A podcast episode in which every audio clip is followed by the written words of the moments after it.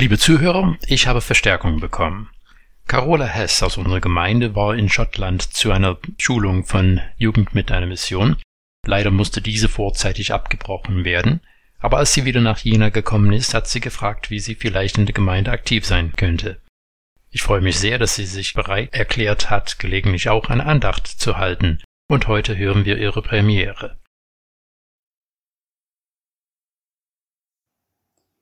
Ich begrüße euch alle zur heutigen Andacht mit der Bibellese vom 4.6.2020 aus dem 2. Timotheusbrief Kapitel 4 Verse 1 bis 8. Ich beschwöre dich bei Gott und bei Christus Jesus, dem kommenden Richter der Lebenden und der Toten, bei seinem Erscheinen und bei seinem Reich. Verkünde das Wort, tritt auf, ob gelegen oder ungelegen, überführe, weise zurecht, ermahne, in aller Geduld und Belehrung.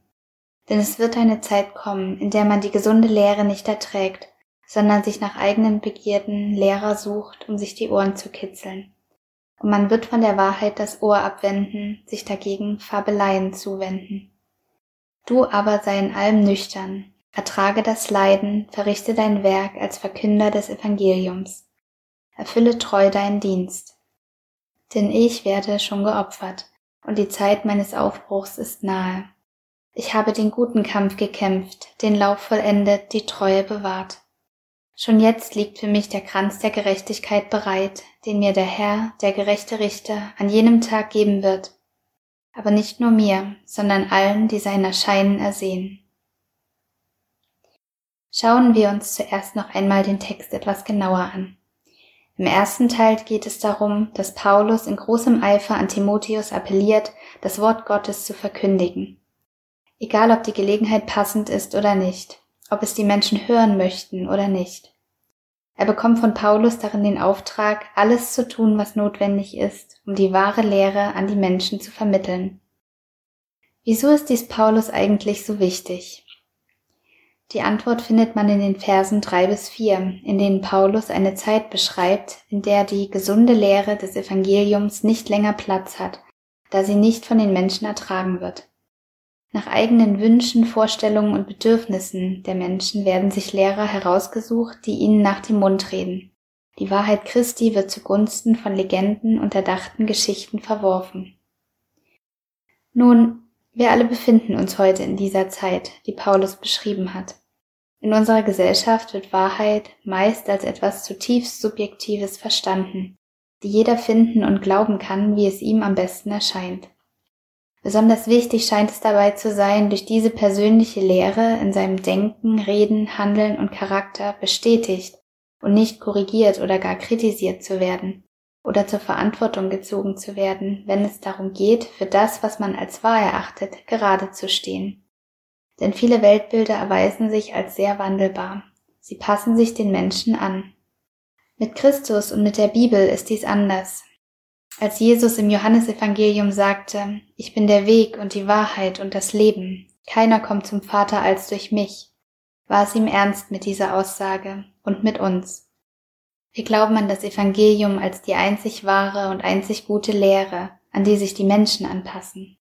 Doch wie häufig ertappen wir uns manchmal selbst dabei, Gott an unsere Wünsche und Bedürfnisse, an unser Denken und unsere Meinungen anpassen zu wollen, anstatt unseren Verstand, unser Gefühlsleben, unseren Willen, ja unser gesamtes Leben auf ihn auszurichten. Ermahnt, überführt und zurechtgewiesen werden auch wir meist nicht gern, und oftmals erscheint uns gerade Paulus als beinahe überstrenger, unerbittlicher Lehrer, der viel zu viel verlangt und mit positivem Feedback bisweilen geizt. Dabei vergessen wir oft, was für ein Gnadengeschenk es ist, in einer Gemeinschaft leben zu dürfen, die aufgerufen ist, einander in Liebe zu korrigieren und füreinander und voreinander in allen Dingen verantwortlich zu sein. Es soll uns zum Besten dienen. Was Paulus in unzähligen seiner Briefe tut, ist, die Messlatte höher zu legen, damit wir uns immer an Gottes Beispiel orientieren. Dabei geht es ihm nicht darum, dass wir uns schlecht darüber fühlen sollen, diesem Maßstab Jesu nicht gerecht zu werden, sondern unseren Blick auszurichten gen Himmel, denn wohin wir uns orientieren, dorthin bewegen und entwickeln wir uns auch. In Vers 5 ermutigt Paulus Timotheus abschließend dazu, anders zu sein als die Welt, die er zuvor beschrieben hat, und besonnen zu bleiben, sich den Leiden eines Nachfolgers Christi nicht zu entziehen und seinen Dienst als Evangelist treu zu erfüllen. Im Prinzip können wir uns im Geiste neben Timotheus stellen und als Christen diesen Auftrag ebenso empfangen. Im zweiten Teil berichtet Paulus davon, wie sein persönliches Leben auf Erden sich dem Ende neigt da er sich noch immer im Gefängnis befindet und mit dem Todesurteil rechnen muss. Doch auch in dieser Situation, die vielleicht viele als aussichtslos beschreiben würden, zeigt sich Paulus voller Hoffnung. Denn er hat den guten Kampf gekämpft, selbst in größter Not und Bedrängnis den Glauben bewahrt und Gott die Treue gehalten bis zum Lebensende.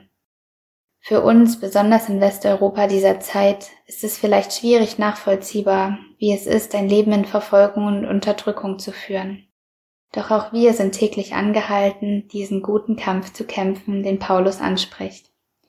Dabei geht es nicht um einen Kampf um unsere Gerechtigkeit, den wir aus uns selbst heraus ohnehin niemals gewinnen könnten. Diesen Sieg hat Jesus bereits am Kreuz für uns errungen. Unsere Kämpfe heute finden besonders auf geistlicher Ebene statt. Anfechtungen sind wir ständig ausgesetzt.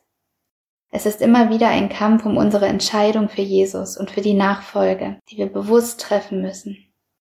Was also ist unsere Ermutigung, unsere Vision und unsere Hoffnung?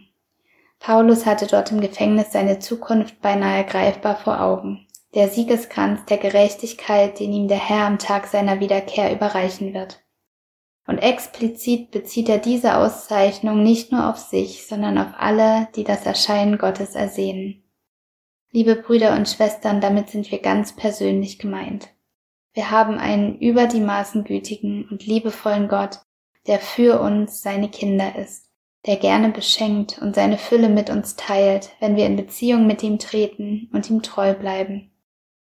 Voller Freude dürfen wir auf den Tag warten, ihm von Angesicht zu Angesicht zu begegnen. Und so segne ich euch mit einem hoffnungsvollen Herz und vorfreudiger Erwartung auf den, der den größten Kampf gekämpft und den höchsten Sieg um unseretwillen davongetragen hat.